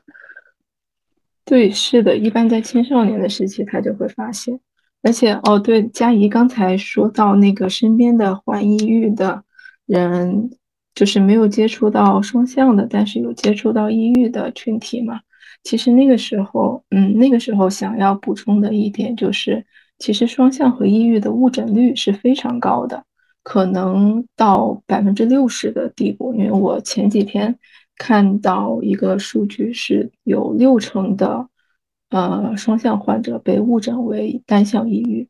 因为双向的诊断直到现在，它的诊断都是只要发作过一次躁狂就会被诊断为双向，而就是只有一次就会一次躁狂就会被诊断为双向。但是现在在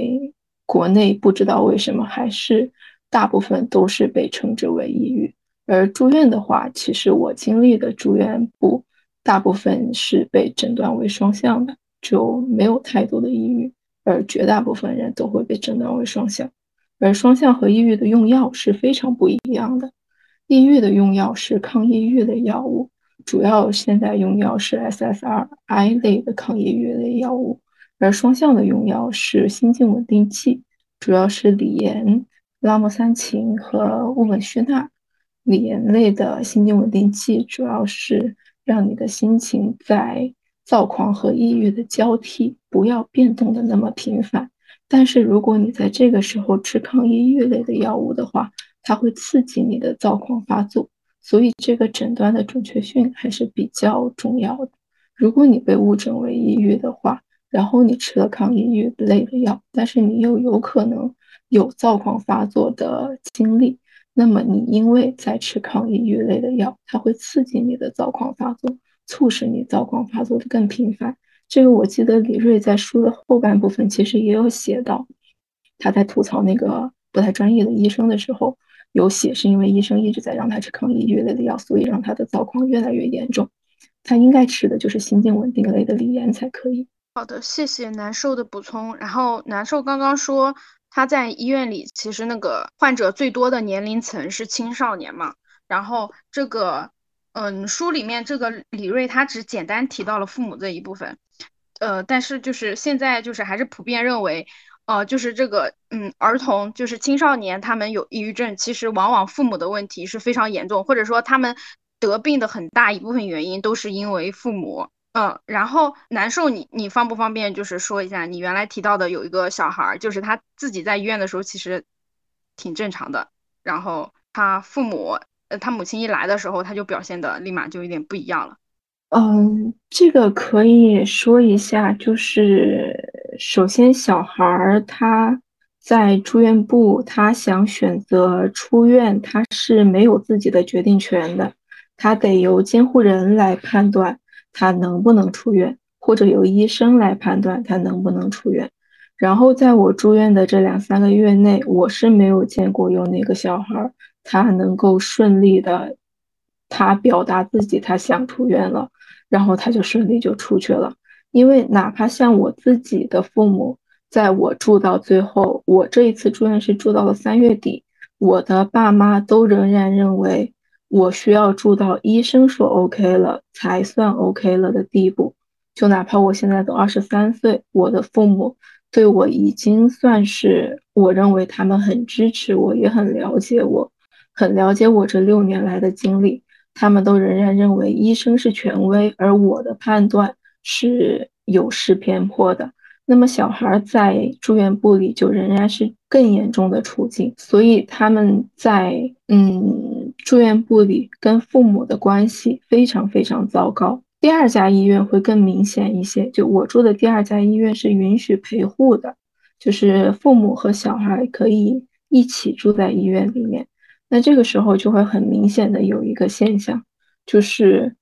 你可以同时观察到父母的状态和小孩子的状态。就很典型，当父母在的时候，他的小孩就会表现的非常，都不能说是叛逆了，就是他们会会尖叫，会摔东西，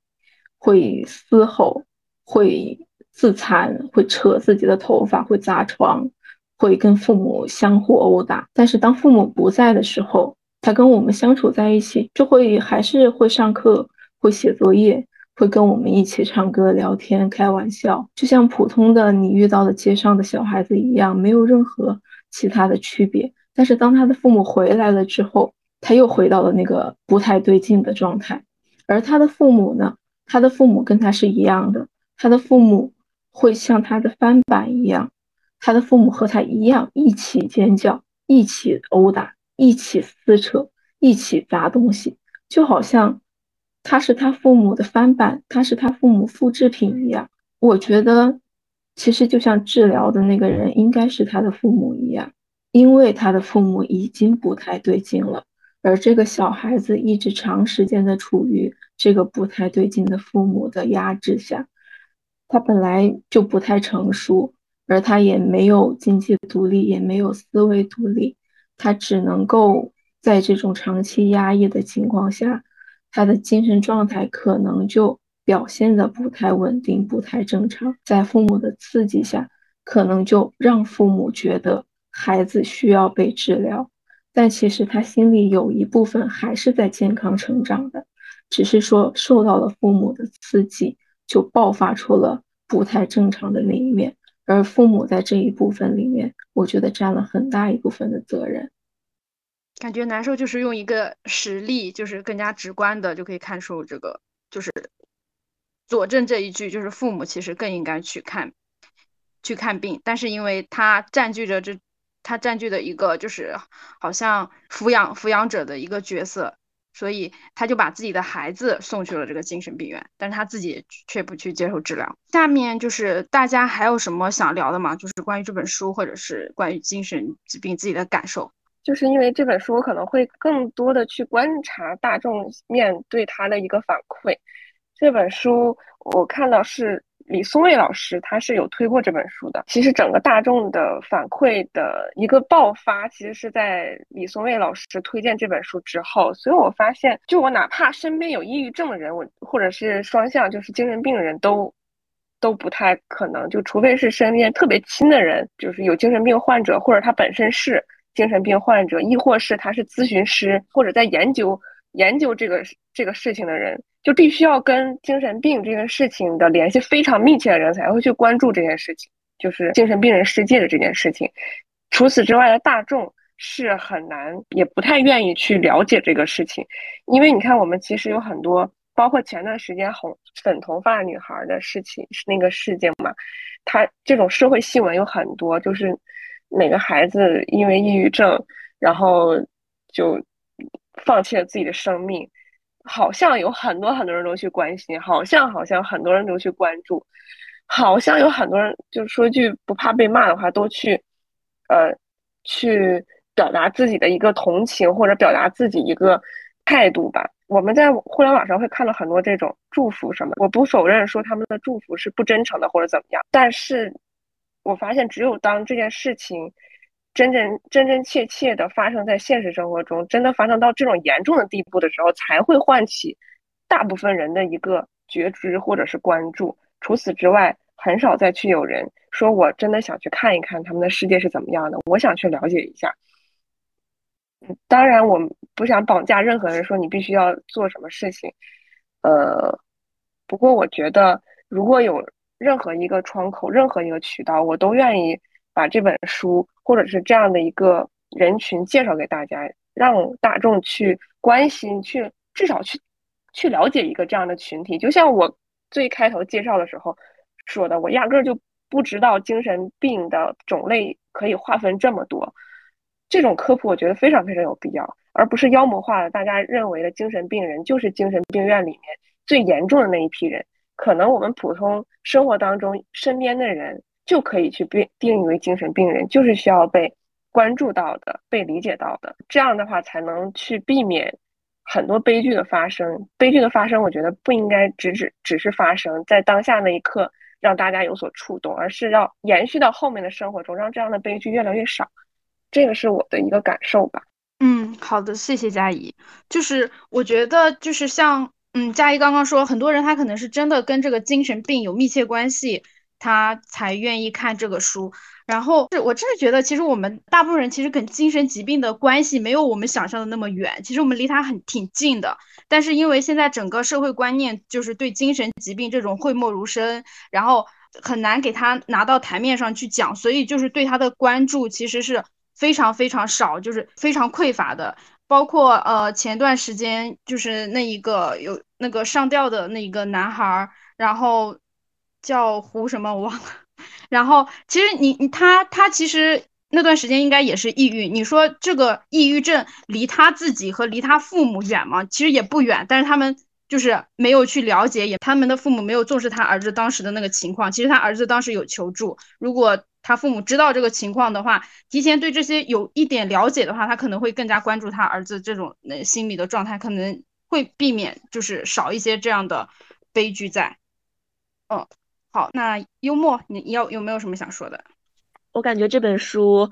读完之后的感受就是让我觉得我离这个精神病人的世界更近了。然后就包括我身边有一些所谓的精神病人，他们曾经抑郁过，曾经呃寻求药物的帮助，呃甚至提出了休学的想法去调整自己的心态。然后，但是就像书里所所说的，它是一个长期的过程，它不是一下就能改变得了的。所以我的朋友他当他以为他自己好了之后，但是呃准备重回校园的时候，却又复发，然后。再度再度吃药，再度休学。我觉得，我们现在所所需要做的就是，呃，无论是呃身处于抑郁情绪之中，或者说是曾经抑郁过、焦虑过，我们都应该去正视这个这个疾病，而不是将它作为一个呃一个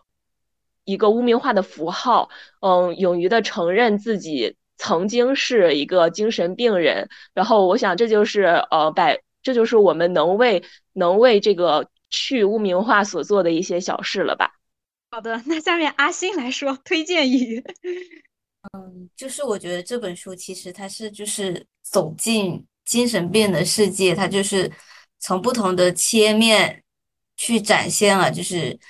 嗯，精神病它这一个疾病的基本常识，还有药物。还有就是一些治疗的过程，再有一些实用的建议，比如说可能怎么管理自己的财务问题，怎么跟父母、老师、同学相处，再有一个是怎么调整自己。那我觉得其实都蛮全面的。我看了这本书，我觉得我最想推荐的就是里面一些就是实用的建议，我觉得真的可以去看一下，因为有时候我们可能就是。处在一种比较荡的情绪里面，但是我们在现实生活中可能又没有办法去找到一些说特别合适的人可以去讲一些，然后可能网上的资讯它又会比较杂，又会觉得可能会受到一些误导。那我觉得这本书它其实是比较全面吧，我觉得就可以看一下，算是对自己的一种启发吧。我觉得。好的，那难受，你要不要来说两句，推荐一下这本书？我觉得比起比起去听网上那些别人的声音，可以去听一下病人在说什么。这样，好的，谢谢难受。那我们就最后一个环节来推荐一些呃关于精神疾病的书、电影、纪录片、电视剧都可以。啊，那还是从从佳怡开始吧。我我觉得我推荐的可能跟精神病没有啥特别大的大的关系，我可能关专注比较少。但是心理类的书还是看过很多的。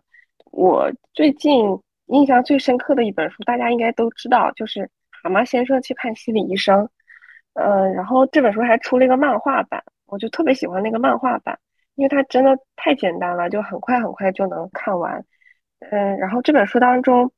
我觉得重点啊，对我来说重点不是去看心理医生这件事情，重点是它里面讲了很多，比如说，嗯，儿儿童情节，就是孩子。在小的时候，他会有一个一个小时候的一个状态。如果他没有成为成人的话，他就会在身体长大之后还是保持那个小孩时候的那个状态去面对这个社会。但其实已经是不奏效了。就有的时候，像我自己是意识到这个情况之后，我才发现原来我没有长大。我很多的下意识的反应、我的想法什么的，都还是保持在我还是个儿童，还是个小孩儿，我没有任何能力去处理事情的这么一个状态当中去。嗯，所以当我知道这个时候，当知道这件事情之后，我就会有意识的开始改变我的思想。有一个心理学上有一个词叫习得性无助嘛，就有时候会这样，就要去慢慢去改变，去冲破这个习得性无助。我觉得这本书确实，呃，有对我有一些启发和帮助。嗯，好的，那下面，嗯，幽默来给大家推荐一下吧。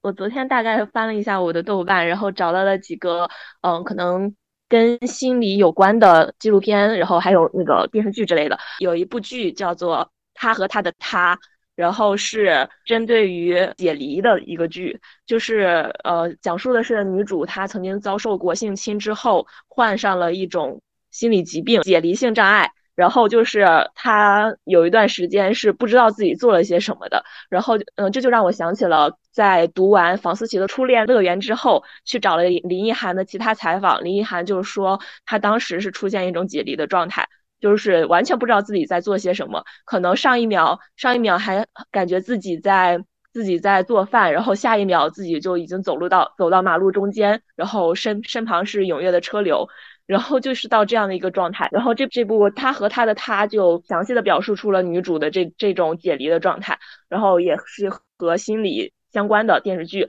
其他的还有就是另外一部台剧就是我们与恶的距离，它其中所涉及到的心理学内容就是思觉失调症，然后这本书里面有提到过，嗯，在中国台湾和香港地区会会把这种精神分裂或者精神疾病。然后命名为思觉失调症，这也是一种美美称吧。然后呃，这部剧所涉及到就是对于精神病罪犯，我们应该以什么样的态度？然后就包括这部剧所所主要探讨的主题，不光是新闻媒体，更多的还是呃新闻媒体以及精神病罪犯这样的一个讨论。然后最近看到了一个视频，然后觉得嗯特别的特别的有感触，就是小岗同学的，然后他是在。呃，在北京给自己举办了一场葬礼，然后就是以这样的形式告别了自己的前半生。我觉得，呃，这个形式也是一种特别好的方式去和自己和解吧。我觉得可能抑郁症或者说这种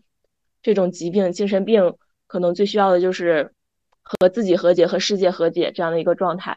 还有比较推荐的就是最喜欢的博主塔塔拉，他曾经在微博上发表过他。进行心理咨询的日记，我觉得也比较值得去阅读。大概就是这些吧。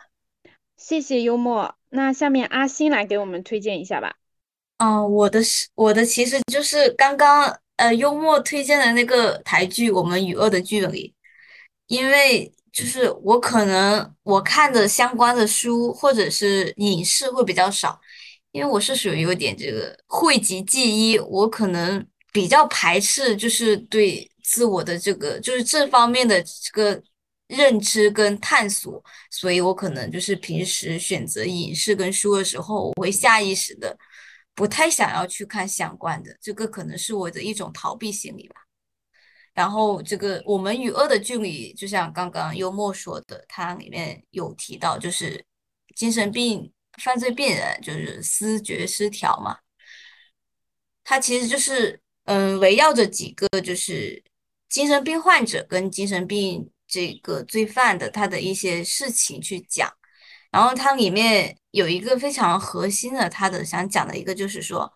要不要废死，就是要不要废除死刑。如果说一个人犯了罪，马上把他处以死刑，嗯，可能社会大众会较好，就会觉得比较痛快吧。但是另一方面就是说，如果他就这样死了，那我们没有办法去知道他犯罪的原因是什么，是因为他到底是患了病是这样子，还是说有一些其他的社会因素导致他这样子，又或者是他家庭的因素，那其实没有办法的去很好的去探索他为什么会这样子。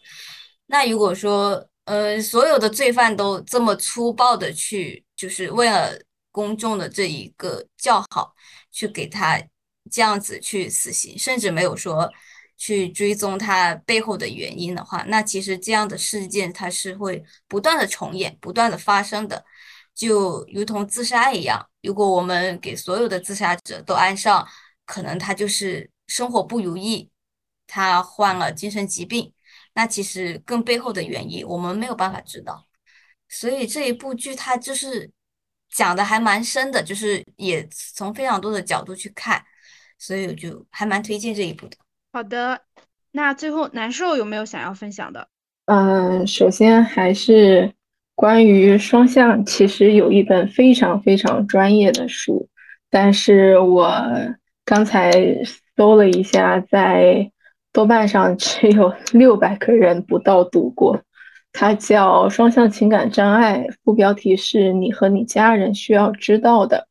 这本书是二零一三年出版。它不是那种私人的观点和建议，它是那种就是医生学者编撰的最专业的那种手册，就是那种会出现在精神科门诊的等候大厅，摆在科普知识推荐阅读的那种医学的手册。然后第二个推荐的是，就应该很多人知道的那个欧文亚龙，他的那个《当尼采哭泣》很有名，就是他写小说很有名，但是我不太喜欢他写小说。他有一本我最喜欢的书，叫《存在主义心理治疗》。就这个，比起他的小说来说，《存在主义心理治疗》是一本教科书性质的那种读物。它就会围绕着，嗯，生命的终极关怀。它是欧文亚龙称之为生命的终极关怀，大概是四个板块：死亡、自由、存在的孤独和无意义。是那种读的时候会不停的划线，就画到。小红书上的读书推荐的那种程度，叫存在主义的心理治疗。然后刚才开一开头的时候提到的对疾病的污名化，让我想到前段时间读到的苏珊·桑塔格的《疾病的隐喻》。呃，《疾病的隐喻》里面倒没有对精神类疾病的讲述，它主要讲的是肺结核和艾滋病。但是我觉得那个逻辑是一样的，就是也是关于疾病的污名化。嗯，不过这本书里面还提到了政治军事方面的隐喻，但是它其中对肺结核那一部分的隐喻的描述，我觉得跟抑郁症的隐喻的描述是大致类似的。然后再就是，我觉得心理学方面跟精神疾病这一类非常相近的，就是卡伦霍尼那四件套。呃，我们时代的神经症人格内，我们时代的内心冲突。自我分析、神经症与人的成长，这四本基本上都是关于神经症的。就是神经症，它可以理解为精神病的轻微版本，就像可以把心境恶劣理解为抑郁症的一个轻轻轻微版本一样。然后另外的话，就是推荐几本我平时会读的心理学的专业的教材。其实心理学的教材是写的非常非常通俗易懂的，因为它跟我们的现实生活息息相关，它没有那种公式，也没有那种很难懂的数据，它就是以非常通俗易懂的语言，然后写的是我们可以直接跟生活中直接呃可以理解的那些发生的现象。一个是我记得刚建群的时候有拍到群里的心理学导论，它的副标题是《思想与行为的认识之路》。这个是我读的第一本心理学的教材，是我高中的时候，呃，那个时候还没有确诊，大概高二的时候读的，完全可以读懂。然后第二个是社会心理学，第三个是改变心理学的四十项研究，然后第四个是心理学与生活。这几本教材我基本上都读完了，然后我觉得是读下来没有问题，然后对心理学的科普嗯，应该会有很大的帮助。然后至于文学类的话，我倒没有太想到跟精神类疾病有关的文学。其实我想到的文学作品里面，作者并不会点名他是精神类的疾病，作者会直接说这个人是个傻子。就比如那个阿尔奇农的花束，或者说人鼠之间这种书，他直接会设定一个角色，然后说这个人可能，啊，就比如人鼠之间里面的那个矮子，或者阿尔奇农里面这种角色，他不太会说他患了一种什么样的病，而是直接会把他的角色定位于思想状态、精神状态有问题，直接点名了是精神类疾病的。我想到的可能近期。近近一两年读到的是那个正直的先正的第一篇，就是第一个短篇，它是讲到的那个男主他的大伯是有精神类的疾病，然后这一篇也是这一本小说集里面写的最好的，甚至是唯一值得读的一篇。好，大致就这样。好的，谢谢难受，就分享了很多专业相关的书籍。然后你刚刚说到关于精神病的小说，我倒想到一个，是我前段时间读的那个西尔西尔维亚普拉斯他的中型照，里面他有详细的讲述他患了精神疾病，包括他住院的一些经历。那这个也推荐大家读一下，因为这个作者他本人就是患有精神疾病的。然后我我还想推荐一个纪录片，是《玛丽的球》。然后这个是，嗯，导演玛丽她去东北的一家精神病院，然后相当于是实地去，呃，拍了，嗯，几年吧。然后，然后最后是一个四个多小时的一个纪录片，然后非常值得一看，就是一个最好的了解，呃，精神病人他们日常生活在医院是怎么样的一个状态。其实就是会发现。他跟我们他的他们的状态大部分其实都跟我们平常是差不多的，对。然后还有推荐一个呃电影是嗯余文乐和曾志伟主演的《一念无名》。然后这部电影它讲述的是这个余余文乐他演的阿东，他是患有躁郁症，所以相当于他是聚焦于呃躁郁症这个疾病的。那这是我推荐的，嗯，那我们今天就 聊到这里。然后，嗯，就是最后希望我们通过这一期的播客啊，能让大家多一些对精神病的认识和理解。好，那谢谢大家。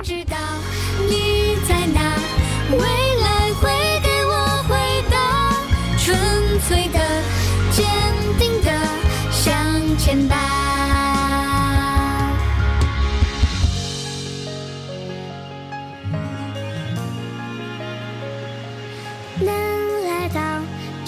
世界太好啦！